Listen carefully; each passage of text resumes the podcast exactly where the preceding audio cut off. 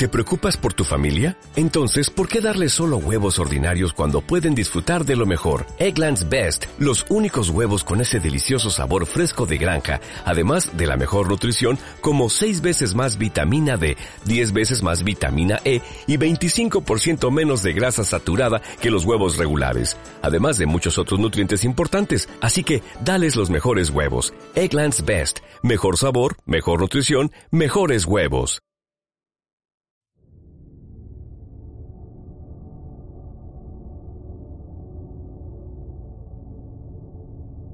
Abra su mente.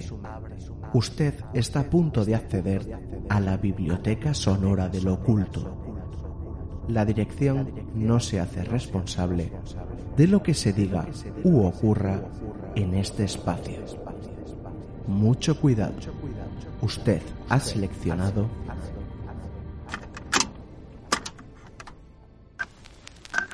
Cantabria Oculta con Juan Ramón Cayón Antonio Gutiérrez Rivas y Alberto Martínez Beivide.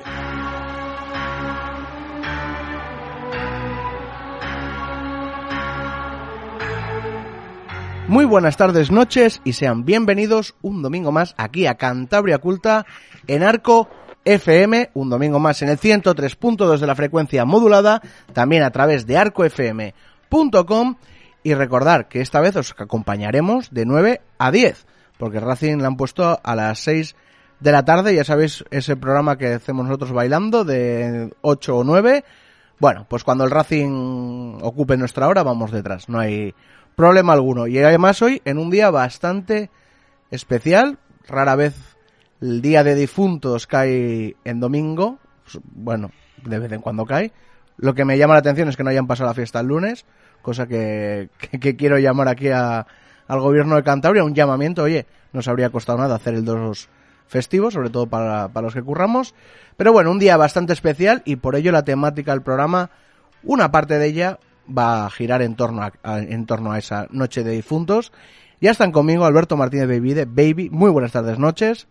Muy buenas tardes, noches, Juan. ¿Qué tal? Muy bien. Yo, la, la perrada es eso, que mañana hay que ir a trabajar. Y Antonio Gutiérrez de Rivas. Muy buenas tardes, noches.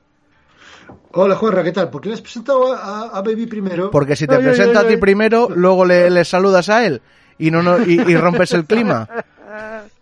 Entonces, entonces estás castigado una jornada. te la guarda, estás castigado una jornada hasta que sepas los tiempos en radio. perro, perro. Pero bueno, no, también le he querido presentar primero porque hoy va a girar mucha peso del programa en torno a ese Cantabria Pagana, ¿no? Como siempre hacemos cada año una especie de especial con audios que nos cuentan cómo se vivía esta noche en el pasado, ¿verdad, baby? Sí, como ya hemos hablado en muchos programas de, del origen de, la, celebración de los difuntos, de, muchas cosas que se hacen en, este, en estos días, lo único que vamos a hacer hoy es traer una pequeña pincelada más. Vamos a tener cuatro audios de cómo celebraban en distintos pueblos, eh, de, qué maneras celebraban el Día de los Difuntos, ¿no? O sea, a modo de pincelada, o sea, nada más. No vamos a entrar en profundidad. No, porque para entrar en profundidad ya hemos entrado en, en más programas de Cantabria Culta y bueno, y esto es lo nuevo que vais recopilando después de, de emitir esos audios, cositas nuevas que siempre van entrando en entrevistas. Entonces aquí os las vamos a enseñar.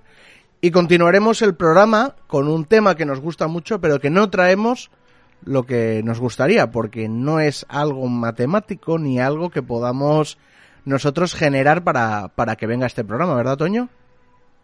Pues no, porque las psicofonías, que es lo que, de lo que vamos a hablar, no es algo que aparezca o que se obtenga siempre que uno quiere, sino que pues un poco a la suerte. Y en este caso, pues hemos tenido la suerte de que no hemos sido nosotros, sino un buen amigo del programa, Fran de, de Valladolid, que eh, nos eh, envió unas grabaciones que hizo él en, su localidad, en Valladolid, en la catedral. Y vamos a escucharlas, las escucharemos. Y las analizaremos también en directo. Las analizaremos en directo. Vamos con él. Perfecto. Pues nada, antes de dar paso a ese Cantabria Pagana, recordar que estamos en Twitter, en arroba Cantabria Culta, en nuestro email, contacto cantabriaculta arroba En Facebook buscáis nuestra página y le dais ahí a seguir. En nuestra página web cantabriaculta.es, en Instagram y en muchísimas plataformas de, de redes sociales en muchas que incluso no utilizamos, que yo entro, me registro para que nadie nos pise el nombre y no se vuelven a utilizar. Y bueno, eh, antes de dar paso, vamos a recordar que todos estos capítulos están en, la plataforma de Evox, Spotify, bueno, están en multitud de plataformas de podcast. Por si alguno quiere recuperar esos audios y esos cantabrias paganas y especiales que hicimos de la noche de los difuntos. Recordar un me gusta, un comentario, nos ayuda mucho y nos da mucha visibilidad en la plataforma. Así que nada, vamos con ese Cantabria Pagana y vamos a hablar de la noche de difuntos.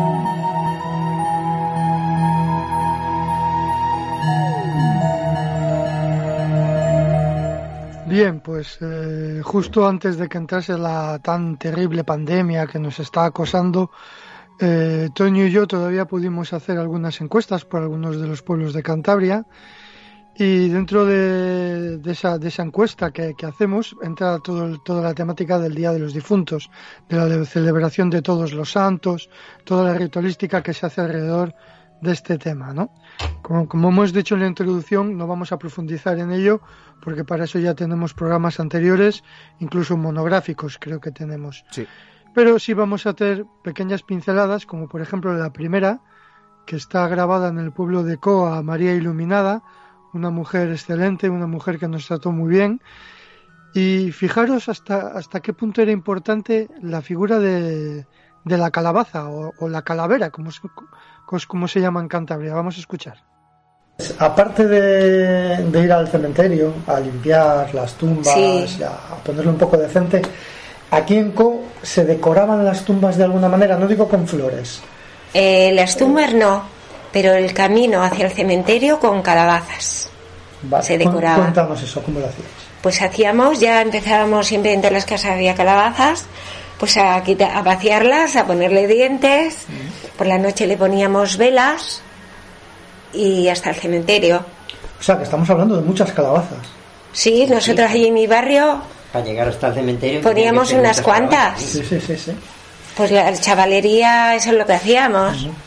Hacéis lo típico de ponerles la vela. ¿Cómo cortabais? ¿Qué, qué dibujo hacíais? Pues le hacíamos unos dientes largos. Sí. Una calavera que le llamábamos. Eh, eso, sí. Es, como se llama en Cantabria de calavera. Sí, le hacíamos los ojos sí. para que saliera la luz y cosas así. Vale, y entonces digamos que el camino hasta el cementerio sí. lleno de, de Yo vivía cerca, pues recuerdo que lo hacíamos, había mucha juventud entonces en aquel barrio, por aquí abajo igual no lo hacía, pero desde el barrio último, pues todo hasta, hasta allí, puesto la pared de mi padre en una pila de calaveras. ¿Y qué se ponían? ¿A los dos lados del camino? No, porque al otro lado no había, había una pared mala. Ah, o sea, se ponía encima de una pared. Sí, encima de las paredes. Vale.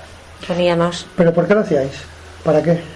Pues porque era como una tradición que lo hacían ya los antiguos y... Pero en realidad nada más que era para meter miedo, ¿no? Para meter miedo. Como para meter miedo en realidad. Era. Sí. Sí, al final quedó eso. El motivo original es otro. Que teníamos miedo a los difuntos. Es, ahí voy yo. Sí, miedo, miedo terror. Difuntos? ¿Por qué? ¿Qué pasaba? Pues creíamos que a lo mejor se podían levantar de la tumba. una amiga mía y yo eh, una vez entramos y, y era, un, era un ser humano pero vimos que se movió algo detrás de una tumba echamos a correr, yo corrí más que ella y la cerré la puerta nos pegamos una paliza allí detrás de un bardal nos escondimos a ver qué salía de allí ¿y qué salió? pues una persona que estaba trastornada de la cabeza y iba todas las noches al cementerio ¿Y sabes por qué? Era un tío de tu padre, Rogelio, que estaba mal. Y mira quién era, el, el- pues nosotros creíamos que era algún muerto. Cuéntame un poco más eso, el miedo ese que teníais a que a, a los A los muertos, teníamos muertos. ¿Qué, qué os contaban? ¿Qué, qué pasaba con ellos? Pues que podían resucitar o salir, yo qué sé. Y los viejos creían mucho en esas cosas. ¿Y las calabazas era para eso? ¿O qué? No, pues venderlos no para meter miedo, más miedo todavía. La- Pero no teníamos miedo porque lo hacíamos la juventud. Pero era para darle un sim- simbolismo, ¿Y algo alguna- simbólico. ¿Te acuerdas alguna vez de alguien que se haya llevado un susto, que se haya hecho algún, alguna trastada de alguien que se haya pegado un susto de muerte en estas fechas? Pues quizás sí, porque cuando llegábamos allí con aquella oscuridad sin llegar a la iglesia, ya nadie nos atrevíamos a pasar. Que, que, pues como el- cosas como lo que yo te he contado, a lo mejor lo hizo cualquier otra persona y, y, pues se llevaron un susto porque no creo que haya- que en aquellos años igual querían de verdad que salían. Pienso yo, ¿eh? Porque, por ejemplo, mi abuela me contaba mi madre y después yo le decía a mi madre, eso son las ratas. Había ofrecido una misa para un hijo que se le murió de 20 años y el marido. Y no se lo había dicho. Y decía que por las noches oía golpes arriba en el desván, como si andaran fantasmas. O no viera. Y claro, yo, yo después le decía, y mi madre también lo creía. Y digo, válgame Dios, lo que estaríais llenos de ratas. Eso es lo que oíais. Como había tanta superstición, Y, y ella hizo la misa para. la había ofrecido y no lo había dicho. Y no había dicho. Y por eso creía que estaban. Sí, Vale. que había espíritus. Bueno, aquí hay varios arquetipos, ¿verdad, Toño? O sea, el- la misa que no se da y se creen que hay espíritus y podrían ser las ratas perfectamente. Sí, pero ellos tenían ese miedo de que, eh, claro, si, han, si se han comprometido a hacer unas misas y luego no las hacen, eh, no era extraño que volviera o que apareciera el espíritu del familiar a reclamar lo que entendía que era suyo, que eran esas misas necesarias para salir del purgatorio, que para eso se hacía. Claro. Luego hay otra cosa que lo ha dicho al principio del, audio. Qué espectáculo maravilloso tiene que ser desde casa de esta señora hasta arriba, hasta el cementerio lleno de calabazas por la noche. Eh, eso es un espectáculo digno de ver.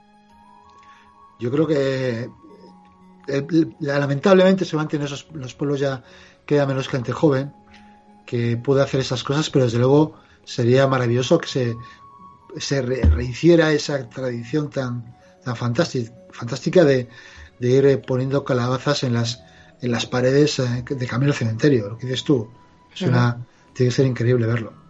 Luego hay otra cosa que no tenemos tiempo para comentar aquí en este programa, pero eh, se entremezcla un poquitín el tema de dar miedo con el miedo al difunto que puede venir. Entonces la calabaza se pone para parar al difunto, pero también para dar miedo a los vivos. Está un poco entremezclado. Ese sería un tema interesante para, para debatir. Vamos con el siguiente audio. Le vamos a escuchar porque tiene una cosa sorprendente y luego lo comentamos. Sí, sí, cómo no, sí, eso lo he hecho yo. Contamos. Pues una calabaza, una calabaza que le quitabas la, la- lo, que era, lo que era la base, la cortabas. Si esto era la calabaza, cortabas la base y la descargabas entera. Entonces hacía, pues, o cruces dentro de la calabaza, pues igual hacía una forma de que al meter tú la llama, o sea, la, la, la luz, se viese allí una cruz o, una, o cualquier otra, otro cosa que harías, otra, Una cruz. sí, Pero lo de la cruz me llama la atención. sí. Y que lo- o, o cualquier figura que se te Sí, encajara. no Lo necesariamente una con una navaja, porque tenías Sí, que sí, hacer sí. así con una navaja, pero, pero podías hacer, además es que estaba, la calabaza estaba prácticamente llena, por, todo- por todo alrededor, más arriba, más abajo, la, la figura que harías. ¿Y qué hacíais con esas calabazas? ¿Dónde las ponías? Pues era, Cuando poníais la luminaria dentro. ah, bueno, eso se ponía pues en las, en las mesas, en las mesas para cenar o para así, sí. o, o abrías una ventana y la ponías en la ventana para que la gente que pasara lo vieras, pero en mi casa como no pasaba nadie, La ponéis en la mesa. sí, sí, ¿Para cenar? sí, pero no para meternos miedo, Ya, ya, ya. pero no para meternos miedo, sino una costumbre para, para celebrar algo, celebrar o, o- o- o llorar, no sé cómo deciros, ¿no? Que un símbolo que había entonces, pues para una cosa en, en- en común, o sea, en, en concreto. Sí, sí. Y en las ventanas, abríamos las ventanas Sí, y las poníamos fuera. Eso es más normal, eso no Sí, lo sí, más, o asustar a las chavalas por camino, no sé qué, no sé cuánto. Pero ya la mesa una luminaria, Es que, esto ya me vamos he a ver. recordado. Bien, hemos escuchado a Francisco Javier de, de Helguera de Reocín, del barrio del Pedroso, contando cómo ellos también ponían las calaveras, la- no las calaveras, las calabazas con figuras de cruces o otras figuras que pues, seguramente serían motivos religiosos en la mesa a la hora de comer, sobre todo en las cenas. Y él lo atribuye como una cosa, como una celebración para festejar o para llorar, dice. Seguramente es para llorar a los difuntos que ya no están con, nosotros, ¿no? Y lo ponían en las mesas. Hay que decir que eh, hoy en día está muy extendido una manera de decorar las calabazas, que es hacerles el agujero de los ojos, el de la nariz y el de la boca, sin poner ningún componente, simplemente cortar la navaja. Pero es que antiguamente los dientes estaban hechos con palos, hay que decirlo, la mayoría de las veces. Y también se dibujaban otros motivos que no fuesen las típicas caras para meter miedo. Eso también hay que, hay que saberlo y está bastante perdido. Y aquí Francisco nos lo recuerda, ¿no? Y el motivo de tenerlo dentro de casa o en la ventana es una cosa bastante más frecuente de lo que nos pensamos, ¿no? Me parece un testimonio bastante interesante, de los más interesantes que hemos recogido. También Francisco nos recordaba en otro momento de la conversación lo de poner un plato al fallecido, eh, en esa celebración familiar, colocar un plato a los difuntos, a los que ya no están, nos lo recordaba también. Bueno, son cosas interesantes que vamos dando matices a, a otros programas que hemos hecho. Y ahora nos vamos a Silio a escuchar a César y cómo hacían ahí lo de las calabazas y cómo, cómo se disfrazaban. Yo de las calabazas lo que me recuerdo es de que se ponían siempre por las camberas en un sitio escondido o incluso uno ponía una calabaza delante de él y cuando iba a pasar la gente es cuando te dabas cuenta de que salía la persona con la calabaza o estaba la calabaza. Pero tú ibas por el camino oscuro porque no había luces ni había nada y, no había asfalto y cuando llegabas es cuando veías la calabaza con la vela metida dentro o, o la persona que te salía con la calabaza era una manera de asustar las mozas o asustar a la gente, eh, meter un poco miedo a la gente.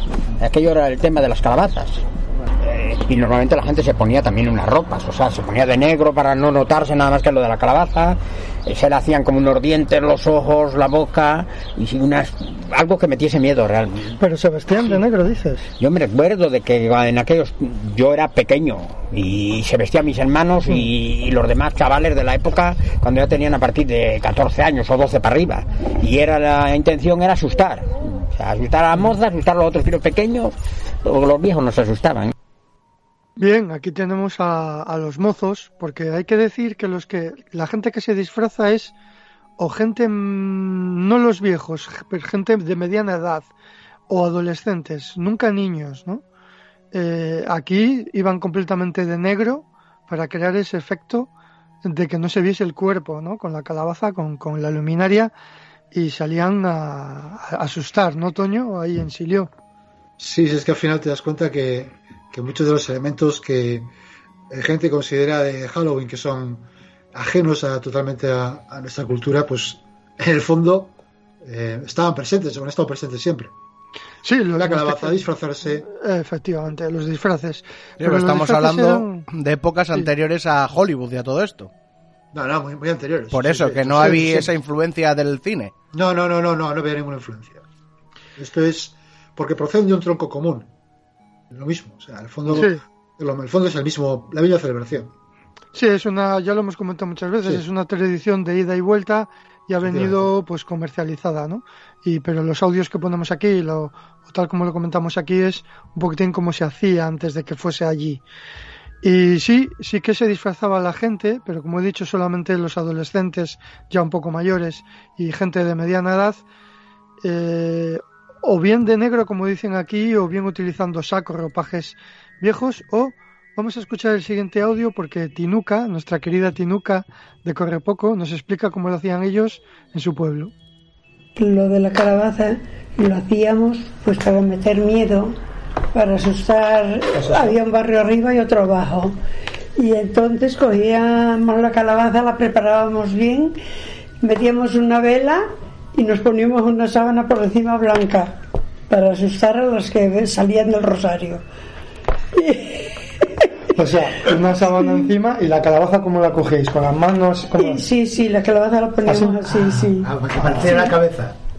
Para que parezca la cabeza. Para que marque la cabeza, sí, la calabaza aquí y la cabeza, la cabeza, claro, y después quedaba el cuerpo con la sábana y eso, y hacíamos cosas con la mano, sacábamos una mano con un guante y hacíamos cosas con la mano para asustar al que venía. ¿Y os escondéis en algún lado o lo hacéis por los caminos? ¿Dónde lo hacíais? En la bajada del cementerio, que hay un camino, y lo hacíamos allí todo, en, donde la fuente del Cristo, si lo he oído decir alguna vez. Que siempre hubo un Cristo en esa fuente, hasta que lo tiraron y, y después ya no valió para más. Vaya. Ya no he ¿Y, a hacerlo, qué, edad, qué edad tendríais cuando hacíais eso? Hombre, pues yo tendría 8 o 9 años. Tendría yo, sí. ¿Y, ¿Y te acuerdas de alguna anécdota que alguien que se asustó demasiado o, o alguna trastada? que- Bueno, pues sí, alguno lloró Sí. al ver la calavera. Sí, eso, algunos se asustaban, pero no se asustaban tanto ya, ¿eh? Ah, ya, ya sabían lo que era, ¿no? Porque lo hacíamos muchas veces. Claro. ¿Y no, no solamente este día, o era la época de las calabazas, o se hacía solo la- en, la, en la celebración de, de los Lo difuntos? hacíamos en la celebración y a lo mejor pues hacía baile en el portal de la iglesia y, y a lo mejor ordíamos pues cualquiera de, de nosotros. Vamos a una, cala- a una calavera y vamos a ir a darles un susto. Y vamos a darles el susto pero ya no se asustaban de las cosas porque ya se hacía mucho eso en los pueblos. En este caso es todo lo contrario. En vez de vestirse de negro, se vestían de blanco con una sábana. Una sábana y cogían la calabaza y se la ponían a la altura de la cabeza. Este es el disfraz, mm, bueno, no sé si es correcto llamarlo disfraz, pero bueno, es la manera de vestirse más típica, ¿no? Con la sábana blanca eh, y con la, con la calavera. Y a veces hasta con una guadaña, he visto yo de pequeño también en algún pueblo, que me acuerdo. Y, y bueno, ahí asustaban a las del Rosario, ¿verdad? Qué susto se llevarían salir de misa y, y todas estas gamberras ya que con ocho años ya apuntaban maneras, ¿eh? Sí, sí, qué, qué- qué mujer, Tiruca. Pues bueno, quedamos, queda este, este es el resumen, ¿no? Un pequeño resumen de, de homenaje al, al Día de los Difuntos que, que hacemos en Cantabria Pagana.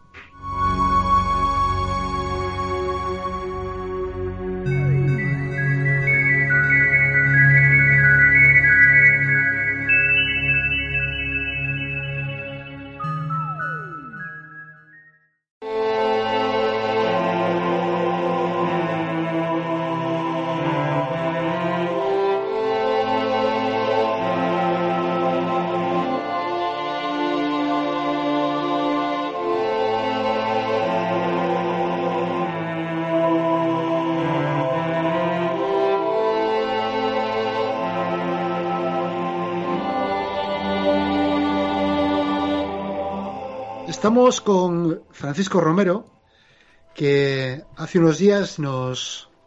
Bueno, es una- un, un amigo del programa de hace tiempo ya, ¿verdad, Fran? Hola, Fran, ¿qué tal? Hola, buenas tardes, chicos. Muy buenas, Fran, un abrazote. Pues nos envió otro día, eh, hace unos días, unas, unos, unas grabaciones eh, con unas posibles o unas posibles psicofonías o, o grabaciones extrañas de todas maneras y pues quisimos saber un poco eh, de su propia voz cómo había sido, en qué circunstancias las había obtenido y cómo. Entonces cuéntanos un poco cómo, cómo fue esto, cómo, lo- cómo conseguiste estas, estas grabaciones. Bueno, pues más o menos fue a principios de mes, el sábado 3 de octubre, pues salí a tomar algo con, con mi primo y con su novia y, y ahí íbamos a ir a un bar donde, bueno, es otra historia, ¿no? Pero el tema, no sé si habréis oído hablar de, del sillón del diablo de aquí de Valladolid, ¿vale? Ujú. Bueno, Sí. pues en un bar donde estaba ese edificio, donde sucedió todo aquello, que es otra historia, pues eh, habíamos quedado para tomar algo allí y dije, pues me voy a llevar la grabadora. Una grabadora que llevo usando hace casi dos años y que nunca había conseguido sacar nada. Eh, grabé allí un par, de, un par de grabaciones y luego según íbamos a otra zona y pasamos por la catedral, pues nos dio por entrar en la catedral de Valladolid. Y nada más entrar, eh, saqué la grabadora y la puse a grabar según recorríamos eh, pues, eh, los dos laterales y la, parte, y la parte trasera de la catedral. Y estuvimos grabando todo el rato. la catedral estaba lógicamente en silencio, no había misa, no había nada. Había unos 15, 20 personas en, pues, en los bancos rezando. Y a nosotros, pues íbamos caminando, íbamos comentando alguna cosilla.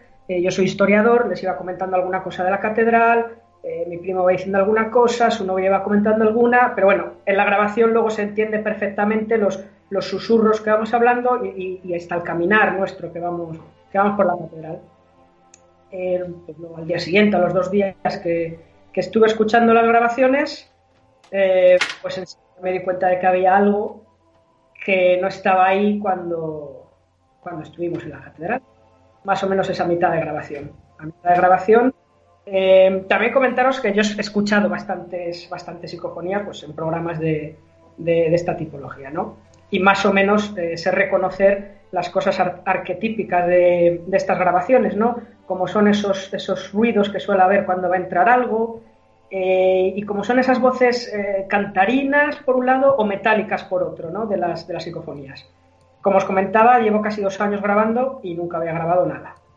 Y en cuanto saltó esto, a mitad de grabación más o menos se nos va escuchando a nosotros, como os decía, pues caminar, susurrar, y más o menos a mitad de grabación se oyen como cuatro chasquidos, se oye una voz cantarina, eh, se oye el eco de esa voz, se oyen, yo creo que otras dos series de voces que no comprendo muy bien qué dicen, luego otra frase de otra voz diferente y luego otra vez ya pues vuelvo otra vez la grabación a esa cierta normalidad de, del caminar, de, del susurrar que vamos hablando, de, del tema de, la catedral, de, lo que pudo ser, ya que es una catedral que no se terminó, de las tumbas que íbamos pisando y todo ese tema. Eh, vosotros la grabación, se la enseñé a mis amigos, lo típico de antes de decir que escucho yo, a ver qué escucháis vosotros. Bueno, en general, sobre todo en la primera frase esa a la que os hablaba del eco, que ya habéis escuchado, eh, la mayoría de las cuatro personas que hemos escuchado estamos de acuerdo. Eh, las dos que hay entre medias no nadie las escucha y la del final ahí hay más hay más versiones de qué de qué escucha cada persona, ¿no? Eh, pero yo creo que dentro de lo a ver ser un profano en esta temática simplemente me gusta experimentar es una temática que me encanta y dentro de eso de no ser un, un experto en el tema simplemente eh, investigar un poquito pues creo que son bastante genuinas las, las voces que, que, escucho en esa, en esa grabación. Como ya os he dicho, he grabado en múltiples sitios, eh, no sé, desde ermitas en acantilados, eh, cementerios, monasterios abandonados, jamás había grabado nada hasta, hasta ese día que prácticamente eh, se puede decir que entramos por casualidad. No era mi objetivo grabar ahí, aunque sí que lo había pensado, alguna vez ir a grabar, no era ese, ese día no era mi objetivo, ¿no? Bueno, ahí, ahí, está, ahí está la grabación para que cada uno, cuando lo pongáis, pues a ver, a ver qué escuchan, ¿no? Pues sí, eh, a mí se me ocurre primero preguntar si, sí, claro, imagino que, que habéis descartado totalmente la posibilidad de que sean ruidos del exterior, ¿no? Eh, sí, sí que lo pensé, lo, lo pensé, lo valoré, lo hablé y para empezar, no había mucho ambiente por el exterior de la Catedral de Valladolid, que sí que suele haberlo, pero en otras horas, ¿vale? Esto estamos hablando que serían las cinco y media de la tarde, una cosa así, y prácticamente pues podría haber alguna pareja por ahí paseando por los exteriores, pero muy poquita cosa. Desde luego no había ningún jaleo como para escuchar gritos. Eh, por otro lado, los, los, los muros son bastante gruesos, sería complicado grabar algo del exterior. Y ya lo más sorprendente de todo, y creo que puede ser el kit de la cuestión, eh, sin, sin, entrar a valorar en otros temas más técnicos, como es los hercios que tengan esas voces o no, que ahí no puedo yo llegar porque no tengo los programas adecuados, el eco. El eco de la primera frase es que queda, es, es muy, muy conciso de que es algo que está dentro de la catedral. Y dentro de la catedral, eso sí que puedo asegurarlo, eh, no se oye absolutamente nada, salvo nuestro caminar y nuestro susurrar. Nada más. Las 15 20 personas que había están totalmente, completamente en silencios y nosotros, pues por respeto, evidentemente, intentamos hacer el menor ruido posible. Bueno, eso es importante que quede bien claro, ¿no? Porque una de las posibilidades que seguramente saldrán a la hora de analizarlas es que sea gente que estaba dentro. Entonces es, es muy importante que la apreciación tuya del silencio completamente absoluto y que sois testigos allí directos de que eso ha sido así. Por lo tanto, claro, si después de tantos años intentando hacer psicofonías y no conseguirlo y venir con estas, es porque tienes muy claro que ahí hay algo. Sí, tengo bastante claro eh, lo que es y lo que no es, sobre todo, sobre todo lo que no es.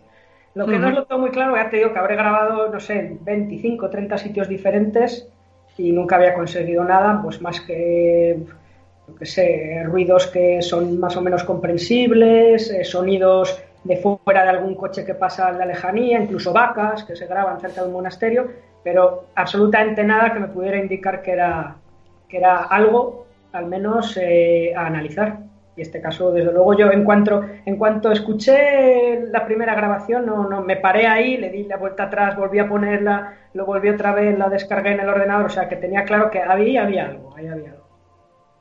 Yo, antes de, analizar todo esto, me gustaría que, pusieras en situación un poquito a la audiencia de dónde está situada esta catedral, qué hay alrededor, qué no puede haber, porque yo segura, o sea, yo cuando la escuché mi primer mi primera impresión era que podían ser voces del exterior, pero claro, me gustaría que me pusieras a mí, igual que al resto, un poco en situación de esa catedral que hay alrededor, qué posibles ruidos podrías captar en caso de que hubiera gente o no para saber un poco el, contexto de dónde se hizo.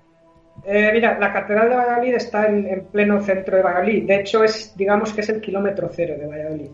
Valladolid, cuando se empieza a repoblar en el, en el siglo XI, lo hace en torno a una, la primera colegiata del siglo XI, que es ahí donde se construye luego la catedral actual del siglo XVI, que no se termina de construir, más o menos se hace un 30%, y quedan las ruinas de esa primera colegiata, que es donde nace Valladolid, y de la segunda, que ya es del siglo XIII. Entonces, en Valladolid ahí te vas a encontrar, en ese kilómetro cero que te hablo, te vas a encontrar un trozo de catedral, un trozo de colegiata y otro trozo de colegiata.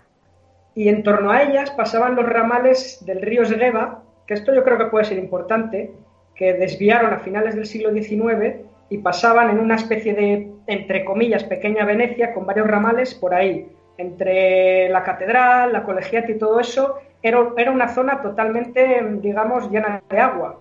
Que de hecho, cuando hay muchas lluvias, esa zona se suele inundar bastante, a pesar de que no pasa ningún río ya porque lo canalizaron.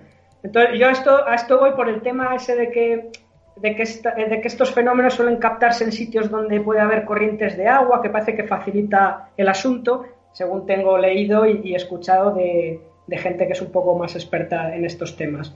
Y luego en sí, la zona por fuera, pues sí, es una zona de ambiente. Eh, hay muchos bares, suele haber mucho jaleo, ahora no, como pasa en todas las ciudades de España, y a esa hora además no, no había absolutamente prácticamente nada, porque ya te digo que eran en torno a las 5, 5 y media de, de la tarde de un sábado.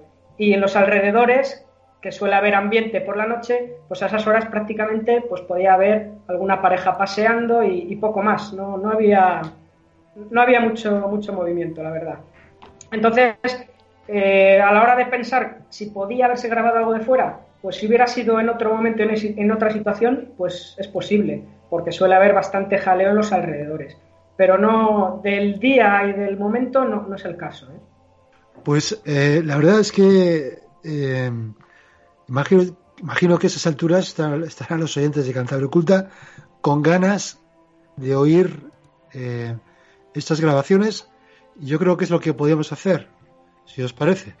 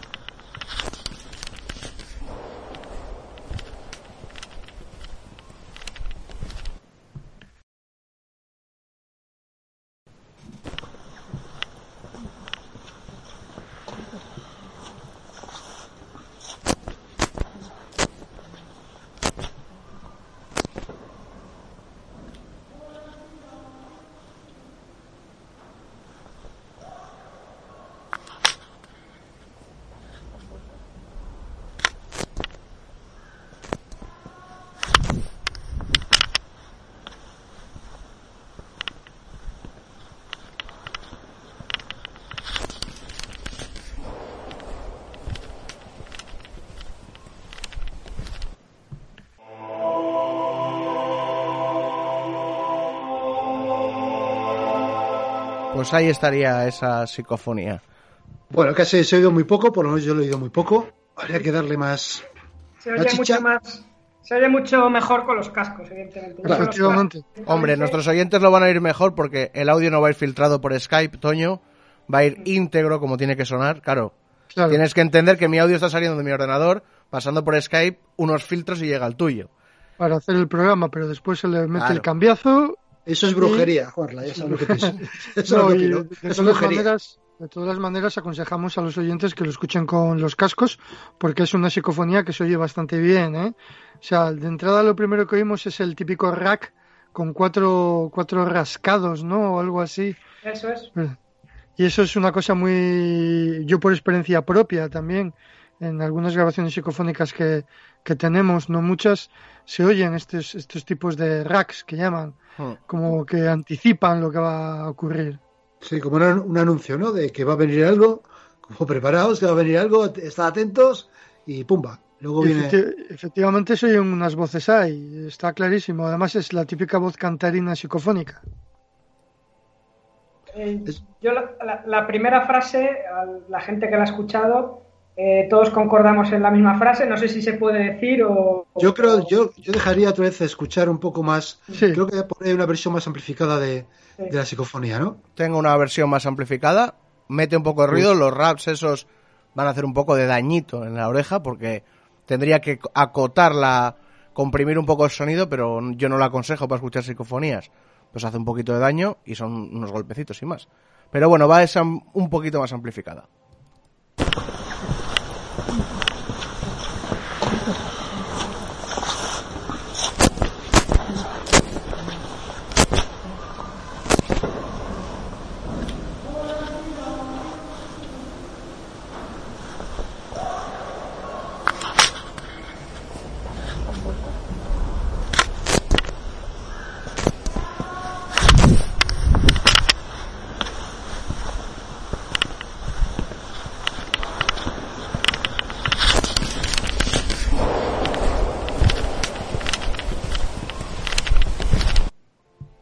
Ahí lo tenemos más amplificada. Con el ruido me refiero a que esos raps lo que, lo que pasa es que saturan en, en, el programa de sonido, por eso suena como distorsionado. Pero creo que las voces se pueden identificar mucho mejor en, en, este, en este corte y lo podría amplificar más si queréis para, para tener una imagen más clara. Lo que pasa es que esos golpes sonarían ya bastante fuertes.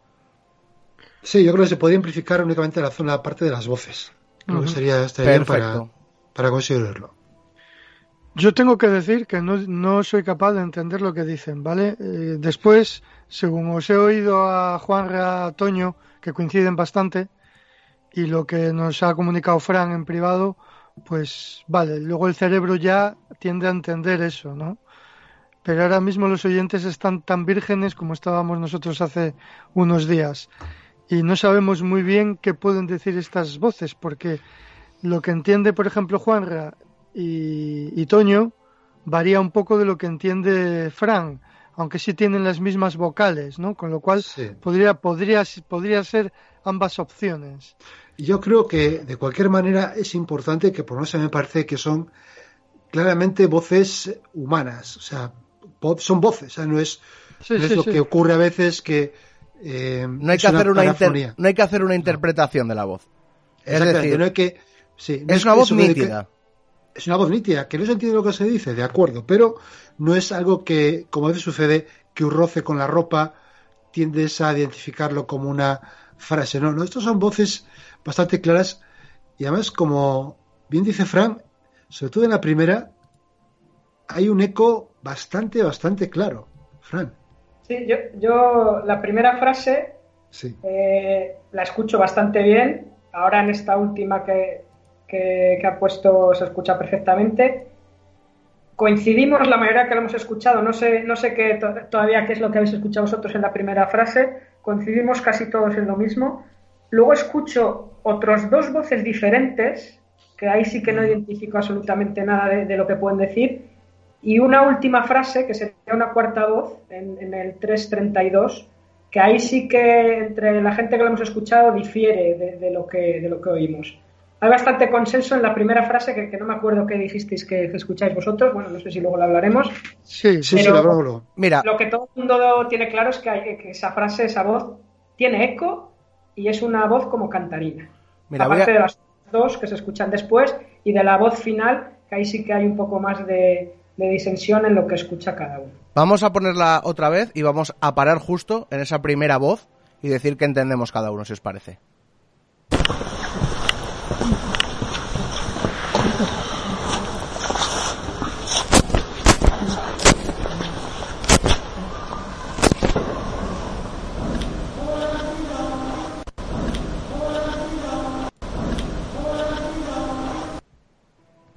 Esa primera voz. Bueno, eso sería la segunda, ¿no? Ah, la segu- es verdad, la No, segunda. no, esa es la primera. Es la Pero- primera frase. Pero yo, yo lo que pasa es que, eso es- que antes de eso yo también identifico voces, lo que no identifico son palabras. Antes de eso también es verdad que se escucha alguna voz, pero no, ahí no, no se identifica ninguna palabra, es verdad. Pero esa es la primera frase que yo escucho. ¿eh? Vale, Sí, sí. pues analicémosla. Yo, francamente, no entiendo nada, pero eso en mí es bastante habitual, de no entender Eso es. ninguna psicofonía. Con lo Yo, cual no es novedad. yo entiendo y por eso me voy al, a la hipótesis de, de la voz eh, real. Yo interpreto un hola vecino. Mira, si os parece la vuelvo a poner. Vale, Esta vale. ya vez amplificada podría darle más, pero ya...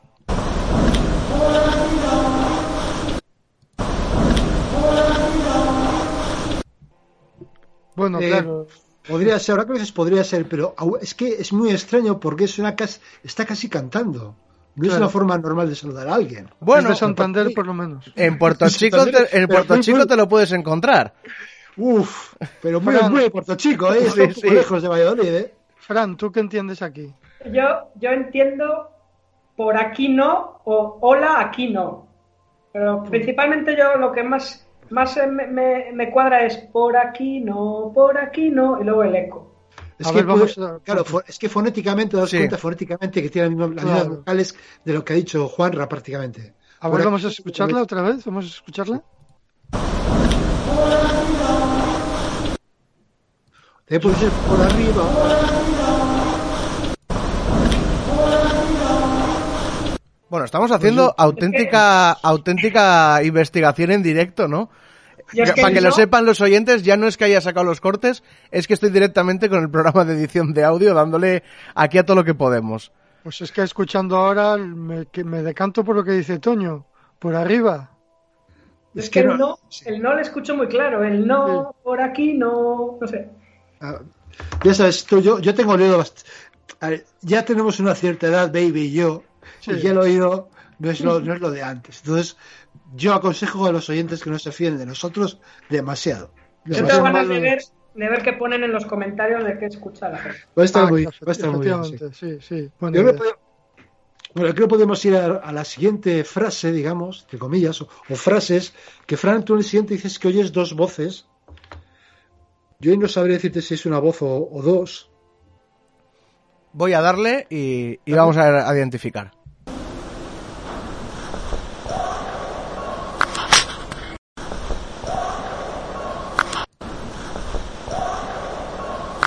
Uf, yo entiendo dos noes. No, no. Yo no entiendo nada. Yo Yo entiendo voces como una como de un niño, pero no, no entiendo qué Yo no entiendo, no entiendo nada de nada. Yo es que- Parecen dos, vo- dos voces, una más cercana y otra más lejana que le responde casi lo mismo. Es como un, casi como un eco. Juana, tú aquí, que en, en tu, en tu conversación de vecinos, ¿qué entendías aquí? A ver, yo es que en, en toda esta psicofonía entiendo varias cosas, es decir, yo lo que sí noto es una constante que creo que es una niña jugando, una niña corriendo, porque se escuchan como... Como, Grititos así. como esos típicos ruidos de niño jugando en el parque, de risitas, de no sé qué, o haciendo un pequeño, un poco el gamberro. Y la madre, creo que hablándole a la niña, y luego identifico una voz masculina aquí, pero no identifico lo que dice. Mira, lo voy a volver a poner todavía más amplificado.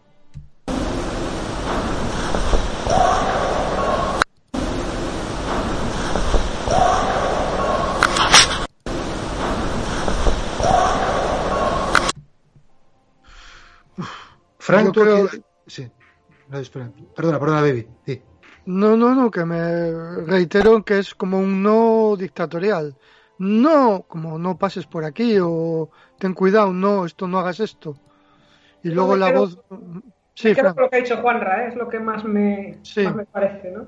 Como una voz de, de un niño, de una niña y una madre por ahí, pero sin, sin identificar muy bien qué es, qué es lo que dicen exactamente. ¿Y tú, Toño, qué? Yo no entiendo nada. Francamente, no, no, ahí no, ahí no entiendo nada. Toño en su clásico. reído. Yo soy un clásico. Pues vamos, si os parece, por la tercera voz. Sí. Venga.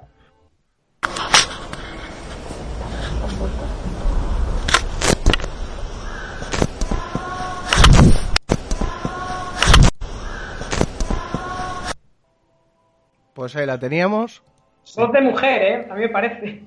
Sí. Sí, de mujer o de, o de, o de chica joven, o incluso casi Chica de joven, niña. más, sí. más bien de chica joven. Más bien Sí. de chica joven, sí.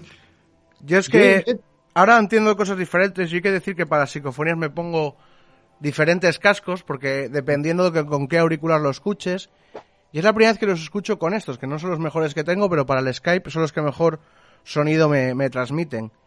Y ahora, os va a parecer una tontería, pero identifico un loro silbando. Más que Un loro silbando. el... ¿En dónde? Escuchemos.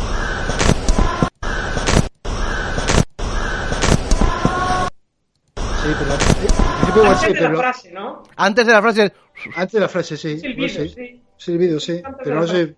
¿Por qué, ¿Y por qué un loro? Por- Porque al lado del trabajo tengo un loro que silba igual, Toño. Ese ha sido, ese ha sido mi, mi razonamiento. O sea, así te lo digo. Muy bueno. No, a- a- yo la- no sé si sí es un silbido, pero la verdad es que no. Yo me fijaba en la parte en que soy una vocalización que me. Sí. A mí después de muchas veces me pareció decir que, que decía. ¿Qué es lo que me parecía a mí? Oí que siempre vi que. eh, Ya voy. ya voy. No, a mí ya voy, a mí me parece un ya voy también, claro, este, ¿eh? Ya voy. A mí todos mis amigos dicen ya voy y yo entiendo mi amor, pero os puedo decir que la gente que se lo ha puesto dicen que escuchan ya voy. Ya voy. Así alargado, ya voy. Yo entiendo ya voy. Es que el mi amor no me, no me, no me, no me cuadra en, en la fonética. Bueno, podría ser de mi amor y ya voy es prácticamente igual. ¿eh? Prácticamente las vocales son prácticamente las mismas. Eh, la verdad es que son, son muy sorprendentes, por digo, por sobre todo, porque no es esto que tienes que empezar a dudar. Esto es una voz, no es una voz, es un, es un roce de algo, estás haciendo una parafonía con, juntando ruidos raros. No, no, estos son voces que, que el origen que son, pues la verdad, es difícil de decir. Y lo que dicen también es difícil de decir. Que tienen carácter eh, psicofónico, si hay, si hay algo que se pueda llamar así. También es difícil de decir. Eh, eh, tenemos que fiarnos de lo que nos dice Fran, desde luego. Sí, sí, sí, desde Que- luego. Fran nos dice que, que desde luego ahí dentro no se oía nada. De manera que eh, ¿de dónde salen estos estos sonidos y por qué se oían dentro de la catedral? No sé. Me parece que, que en todo caso es muy sorprendente. Muy Para mí, sorprendente. son, para mí es una psicofonía auténtica. No todo claro. Yo todavía tengo la duda de, de los vecinos. Yo, aparte, bueno, tú, Fran, no me conoces, pero con, con estos dos mangarrianes, cuando vamos a investigar, siempre tengo el doble ciego, es decir, pongo dos grabadoras juntas, procuro grabar también el exterior para, pro- pa- precisamente descartar sonidos desde el exterior donde esté haciéndolo. Y luego lo suelo juntar todo y ver si, si en alguna... Yo, y es que soy muy estricto, yo para, para, para mí mismo, decir que es una psicofonía es que lo cojo una grabadora y el resto no, claro. Hay que hablar de eso, de poner muchas grabadoras, cosa que no, di- Sí, no todo el mundo puede. Evidentemente no, no es una grabación absolutamente rigurosa, pues como la que tú estás comentando. Simplemente saco la grabadora, voy a algunos sitios y grabo, y es cierto que, que- que por ahí, pues hombre, no, no, no tiene la, la rigurosidad que puede tener alguien que, que se dedica más No, no, claro, más- evidentemente, de pero una forma más, más profunda, más profesional, más bueno. a mí lo que sí que me llama la atención es que solamente, o sea, y por eso sí que la considero extraña, que, que a esas personas solo se las escucha en tres momentos concretos de la grabación. Es decir, en caso de que hubiera, en caso de que hubiera follón, realmente debería, en esos tractos de siete minutos, debería de escuchárselos otra vez. Y eso se le escucha en tres momentos y justo después de esos golpes, de esos rats, que es lo que realmente dices, que cumple una norma ahí. No sé, es una puñetada todo esto que siempre te quedas con las dudas. Eso es la... lo que Bueno, siempre pasa. Es la gran pregunta, ¿no? Eh, nadie sabe exactamente de, de dónde vienen esas voces y, y de dónde no. Pero bueno, ahí está también la gracia, ¿no? En, en un poco en, en filosofar, cada uno tiene su idea, unas un poco más aceptables, otras más difíciles de aceptar. Pero bueno, ahí está yo creo que, que lo interesante. Si supiéramos exactamente qué es, pues a lo mejor no estaríamos hablando de esto, ¿verdad? Pues sí, Evidentemente. De, de todas formas, ya os digo que yo vivo relativamente cerca de la catedral, en un cuarto de hora caminando estoy allí, así que evidentemente, como os podéis imaginar, eh, cualquier día me voy a coger la grabadora y voy a seguir experimentando a ver, a ver si sale algo, algo más ahí, introduciendo incluso alguna pregunta antes de, de entrar, ¿no? Y a Ajá. ver, a ver si hay otra vez suerte o no. Pues si hay suerte, ya sabes, ¿eh? Aquí estamos nosotros encantados de... Os, os mantendré informados. Nuestro corresponsal en Valladolid, sí, señor. Ya, ser de la que tengamos corresponsalías, como, como los grandes. De hecho, ya que Toño, bueno, Sí. tienes algunas raíces por aquí, pues ya sabéis, Sí, sí, sí, desde luego. día cuando pase este pequeño apocalipsis eh, os acercáis por aquí, pues bueno, ya sabéis, os doy una vuelta por, por todos los lugares raros de Valladolid, que algunos hay. Y Mm. cosilla, ¿vale? Pues, Contamos contigo, Fran. pues esa invitación Oye, te digo Fran. que la vamos a aceptar, ¿eh? Que, no, sé- que, que, que lo que más ganas tenemos ahora cuando termine todo esto es coger grabadoras y cámaras e irnos por ahí. O sea que es... Ah, Yo lo estoy deseando, vamos. ¿Qué os parece si volvemos a oír la secuencia completa? ¿La secuencia completa o solo los tres cortes donde están las, las voces? Sí, vamos, la secuencia es así, donde desde empieza el rack. segundos, ¿no? Más o menos. Sí. Perfecto, pues vamos a escuchar Vamos las a tres secuencias dos veces.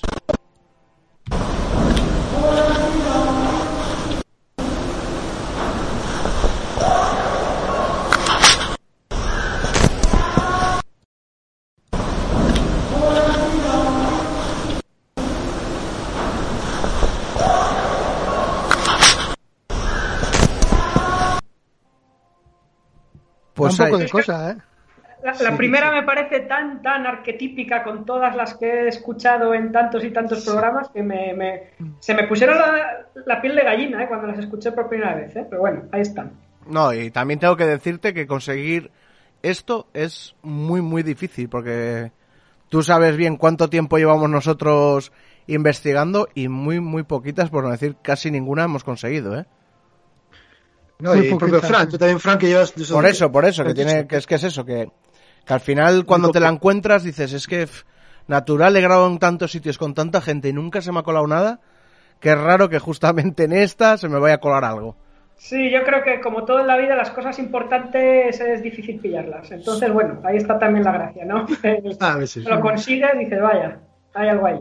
Bueno, hay que, a mí me gustaría adelantar que tenemos alguna psicofonía por ahí que hemos conseguido en algún cementerio y que iremos poniendo esta temporada, que estén pendientes los oyentes también con los típicos racks y todo. Sí, además en cementerios que son sitios donde por tradición, ¿no? Por lo que cuenta la literatura, no suele ser muy común conseguir No, psicofonías. es común. no, pero este cementerio nos ha pasado de todo, o sea que es una historia que va a ocupar un programa entero. De hecho, una cosa que no, bueno, no sé si lo he dicho a lo largo de, de- de esta conversación, pero como os imagináis, eh, todo el suelo de la Catedral de Valladolid son tumbas. O sea, que podríamos hablar que también que es un cementerio, lógicamente. Claro. De hecho, la, la novia de, o mujer de mi primo, que os comentaba que es, es compatriota vuestra, Santanderina, pues lo dice en algún momento que, que vamos caminando, lo va diciendo, dice, vamos pisando tumbas. Lo cual, por otro lado, puede cuadrar un poco por eh, la voz esa que yo entiendo el por aquí no. Bueno, ahí, ahí lo dejo. Muy bueno, Bueno, sí, sí, pues- sí, bien, bien tirado, bien tirado ahí. Oye, Fran, que, que muchas gracias por, por darnos esta, estas grabaciones y por esta charla tan estupenda. Y esperamos volver a hablar contigo de esto, de otras cosas. Muy bien, y que yo haya solucionado la cosa esta de la cámara, de que no sé por qué no se me ve, ¿vale? Vale. Me habéis visto dos segundos, bueno, para que veáis que soy yo. Vale, Muy bien. Vale, Fran, por nada, un abrazo. Un abrazote fuerte. Seguir bien, chao, chao. Chao.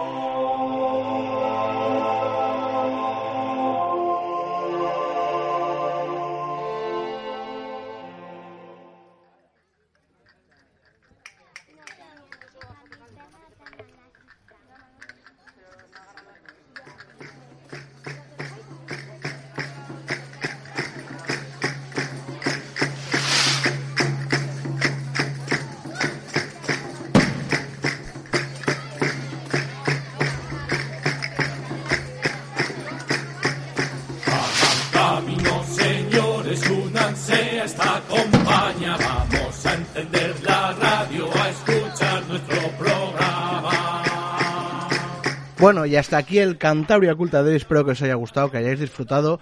Pedir disculpas a los oyentes que se nos ha ido un poquito el santo al cielo, se nos ha ido un poco los temas de las manos y por eso no hemos podido leer los comentarios. Los leeremos en el siguiente episodio de Cantabria Culta. No por ello no dejéis de escribir, que los leemos todos y los vamos a leer. Pero bueno, no hemos tenido tiempo en este. Y no sé si queréis comentar algo más. ¿Qué tal va lo de Aguanat 3? ¿Ya habéis avanzado algo de hace siete días aquí o todavía no? sí, estamos en fase de correcciones. Eso es una fase lenta, tediosa y quizás lo, lo menos glamuroso de hacer un libro. Bueno, pero ya hay ganas, ya hay ganas de, de tenerlo. Sí, no, ya queda poco. No, queda poco, queda poco ya. Pues nada, vamos entonces a recordar nuestras vías de contacto. Estamos en Twitter, en arroba cantabriaculta, en el Facebook, busquen nuestra página, en nuestro email, contacto cantabriaculta en Instagram y en nuestro correo electrónico, en nuestra página web, perdón, www.cantabriaculta.es. Y nada, vamos a decir el lema y hasta dentro de siete días. Dicen que el saber no ocupa lugar. Sapere Aude. Atrévete a saber.